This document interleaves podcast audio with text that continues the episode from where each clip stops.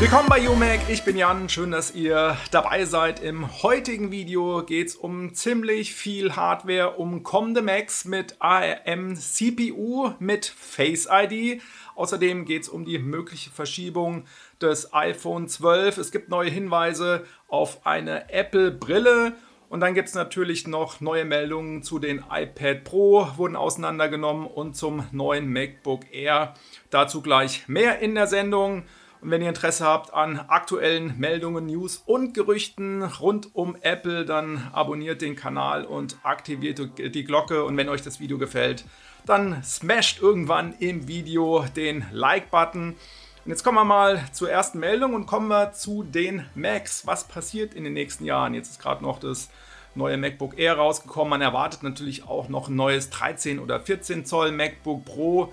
Aber die Gedanken, die gehen natürlich schon ein bisschen weiter. Es ist kein Geheimnis mehr, seit einiger, einiger Zeit wird darüber diskutiert, ob Apple von Intel weggeht. Es stand sogar mal AMD im Raum. Aber jetzt steht ARM im Raum. Die eigenen Chips will Apple in die Macs bringen und soll auch relativ schnell auch den Switch dann machen. Das sagt zum Beispiel unser Lieblingsanalyst und Orakel Ming Chi Kuo. Der geht davon aus, dass Ende des Jahres noch der erste Mac mit einem ARM-Prozessor kommt und dass dann im nächsten Jahr 2021 dann eine rigorosere Umstellung dann auch erfolgt. Das Ganze hätte auch Kosteneinsparungen zur Folge für Apple im Einkauf. Die müssen natürlich die ganzen äh, Komponenten kaufen, unter anderem die äh, CPUs von Intel. Darüber wird auch am meisten gesprochen und das ist auch immer so das Thema. Apple ist immer abhängig davon, was hat Intel in der Roadmap und was bringen sie dann auch tatsächlich raus. Gibt ja dann auch immer oder ab und zu mal auch Spezialanfertigungen für die Macs, zum Beispiel jetzt auch bei einem MacBook Air eine spezielle, eine spezielle CPU. Ja, und davon will Apple sich natürlich nicht die ganze Zeit abhängig machen, ist schon eine lange Diskussion. Wie gesagt, Intel konnte auch nicht immer alle Roadmaps einhalten. Das heißt, Apple muss dann auch selber die eigenen MacBook-Neuerscheinungen oder iMac oder was auch immer für neue Erscheinungen verschieben, anpassen, so ein bisschen an die Roadmap vom Intel. Äh, Intel. Davon will man weg, aber es ist ja nicht nur Intel, man hat ja auch noch die AMD-Grafikkarten mit drin, die müssen auch zugekauft werden. Und eins muss man mal sagen, die Performance der äh, A-Chips ist nicht schlecht, auch auf Grafikseite. Bin auch mal gespannt, ob Apple da noch zusätzlich was tut. Ähm, klar, äh, Grafik-CPU im, im A-Chip ist schon nicht schlecht, teilweise mit bis zu 8 Kernen, jetzt neu auch beim iPad Pro. Also von daher ähm, kommen wir auch gleich nochmal in der Meldung drauf. Also von daher tut sich einiges und das Ganze natürlich zu portieren dann auf ein Mac mit Mac OS ist schon alles in der Schublade, könnte wahrscheinlich morgen geliefert werden. Da gibt es aber natürlich noch das ein oder andere zu beachten. Ich persönlich äh, fände es insofern schade, dass halt Windows nicht mehr genutzt werden könnte. Das ist natürlich jetzt nicht das Ziel von Apple zu sagen, komm, wir wollen die Windows-Plattform unterstützen, aber es gibt bestimmt den einen oder an, einen anderen Anwender, der das tut, auch auf einem Mac und äh, das dürfte unter einer ARM-CPU von Apple dann natürlich wegfallen. Ist jetzt kein K.O.-Kriterium, aber wie gesagt, ein schönes Beiwerk, dass man das so teilweise nutzen konnte, auch wenn es nicht immer sehr komfortabel ist, gerade auch mit dem Umschalten und so weiter.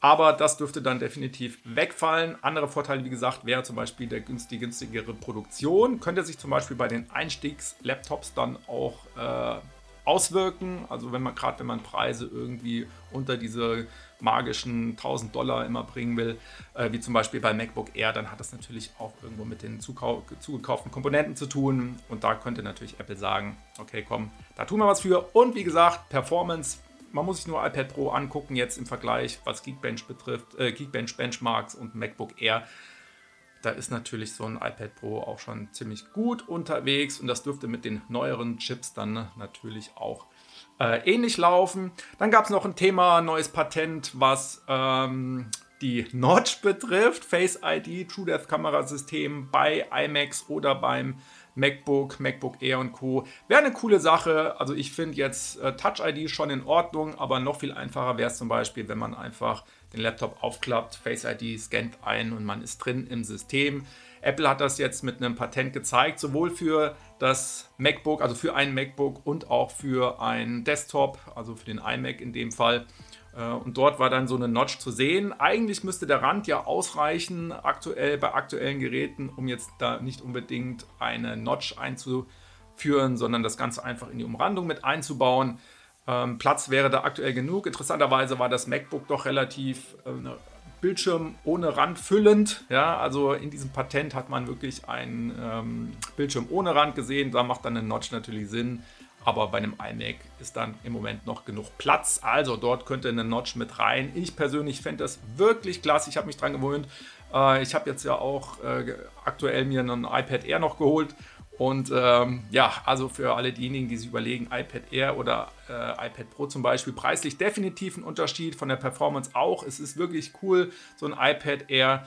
Ähm, aber ich hätte da trotzdem gerne einen Notch drin. Ich weiß nicht, ob ich dafür jetzt 300 Euro bezahlen würde. Aber man merkt schon, man gewöhnt sich an eine Form äh, des Entsperrens. Und äh, wenn man sowohl Touch ID auf dem MacBook oder Passwort und dann auch noch äh, Touch ID und Face ID hat, da kann man schon mal durcheinander kommen. Also die, die einfachste Variante, finde ich persönlich, ist definitiv Face ID. Face ID gibt es im iPhone 12 definitiv noch. Es gab ja Gerüchte, dass auch wieder Touch ID unter das Glas, äh, unter das Display wandert, also dass man da mehrere Möglichkeiten hat, ähm, das zu nutzen. Allerdings auch mit solchen Funktionen wie gesagt True Death Kamerasystem ähm, auch Porträtmodus und solche Geschichten. Da braucht man so eine Kamera und die komplett unterm Glas verschwinden zu lassen, dürfte vielleicht noch schwierig sein. Mal gucken, ob Apple da was in der Hinterhand hat. Aber nichtsdestotrotz wird es wahrscheinlich diese Notch auch noch geben. Gehört ja aktuell auch äh, zur, zum, äh, zur GUI, Graphic User Interface. Äh, die Apps, ähm, die App-Entwicklungsplattform von Apple, alle gehen ja auch auf die Notch. Also, dass, dass man das auch bei der App-Entwicklung berücksichtigt. Von daher hm, wäre davon auszugehen, dass es vielleicht auch noch weiterhin so drinne bleiben ähm, wird. Und iPhone 12, also auf der einen Seite wird gesagt, okay, was die Komponenten betrifft, sollte es eigentlich funktionieren rechtzeitig mit September, trotz äh, Covid-19. Ähm, von Zuliefererseite her gab ja Meldungen, dass vielleicht auch der A14-Chip nicht rechtzeitig in eine Massenproduktion geht. Äh, da widerspricht jetzt aber JP Morgan. Andere Analysten hatten gesagt, na, könnte knapp werden.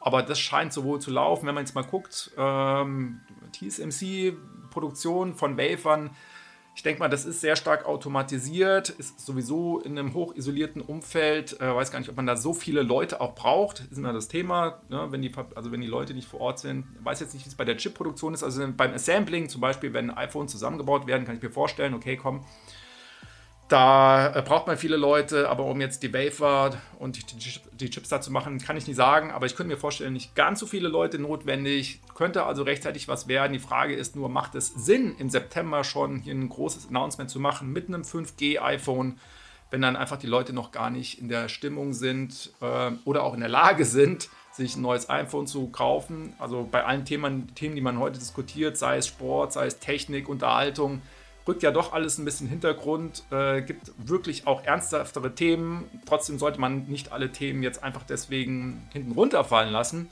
Aber so ein iPhone-Announcement im September, gerade wenn man sich auch mal anguckt, wie es in den USA so läuft jetzt, könnte, könnte vielleicht wirklich aus geschäftlichem, äh, vom geschäftlichen Hintergrund her für Apple Sinn machen, das Ganze zu verschieben. Muss man an der Stelle mal abwarten. Schauen wir mal weiter in die Zukunft. Apple-Brille, das Gerücht gibt es schon länger. Es gab aber wohl bei Apple eine interne Veranstaltung, eine äh, interne Präsentation schon eines solchen, eines solchen Produkts. Äh, könnte also bedeuten, dass da was definitiv mehr als nur geplant ist. Und äh, für 2022 wird da was erwartet. Äh, Hat es die Digitimes berichtet, weiß gerade gar nicht. Die sagen, okay, erst wird ein Headset rauskommen, ein AR-Headset eher dann so, wie halt so eine VR-Brille, AR-Brille dann auch aussieht, eher so technisch, also kein modisches Accessoire, aber man geht auch oder plant auch schon wirklich eine echte Brille, die dann auch etwas modischer aussieht, die man vielleicht, vielleicht dann auch trägt, wenn man draußen unterwegs ist. Die Frage ist, werden wir in Zukunft mehr mit äh, Brillen rumlaufen, obwohl wir gar keine brauchen, also eher als Sehhilfe dann sowieso, aber das sind ja nicht alle Menschen von betroffen dann natürlich als Sonnenbrille, davon sind schon mehr Leute betroffen, auch als modisches Accessoire, aber wirklich eine normale Brille anzuziehen, obwohl man sie nicht braucht. Ich bin ja mal sehr gespannt, ob sich sowas durchsetzen wird. Ähm, müssen wir mal sehen. Auf jeden Fall scheint es für 2022 geplant zu sein und dann wirklich mit Einblendungen, AR, wirklich Informationen zu dem, was man sich so anguckt. Ich bin sehr gespannt, äh, was es dann mit diesem Produkt auf sich hat. Dann gab es natürlich jetzt noch mal äh, im Nachfassen aktuelle äh, Meldungen zum iPad Pro und zum MacBook Air. Kommen wir zum iPad Pro. Everything Apple Pro war ein bisschen schneller als iFixit und hat sich das ähm, ja, iPad Pro, das neue 2020er mal von innen angeguckt, hat es genommen, hat es mal so richtig schön gebogen Ihr kennt das, äh, iPad Pro ist jetzt nicht das stabilste. Also wenn man es kaputt machen oder kaputt biegen möchte, dann ist es überhaupt kein Problem. War neulich auch eine Frage noch unter Video, iPad Air oder iPad Pro für Studenten. Also für jemanden, der das iPad immer in oder häufig in den Rucksack packt, den auch irgendwo hinlegt, sich mal anlehnt gegen den Rucksack oder zur, ja, im Bus so, ne, mal drauflehnen oder so. Das stabilere Modell ist definitiv das iPad Air, würde ich an, äh, für unterwegs eher empfehlen als das iPad Pro. Jetzt mal aus der Sicht gesehen, wer gut drauf aufpasst, kann auch das iPad Pro nehmen natürlich.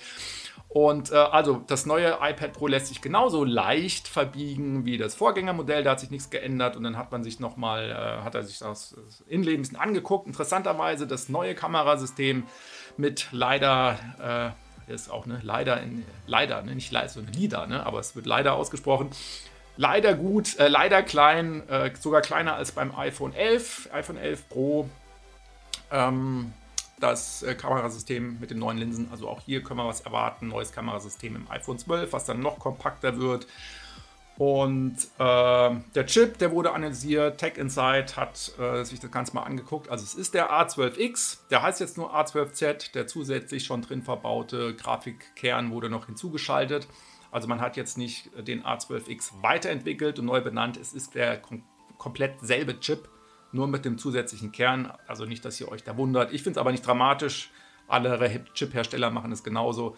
Äh, war jetzt für dieses iPad Pro noch nicht notwendig, da auf ein A13 zu gehen oder auf ein Vorgängermodell vom A14.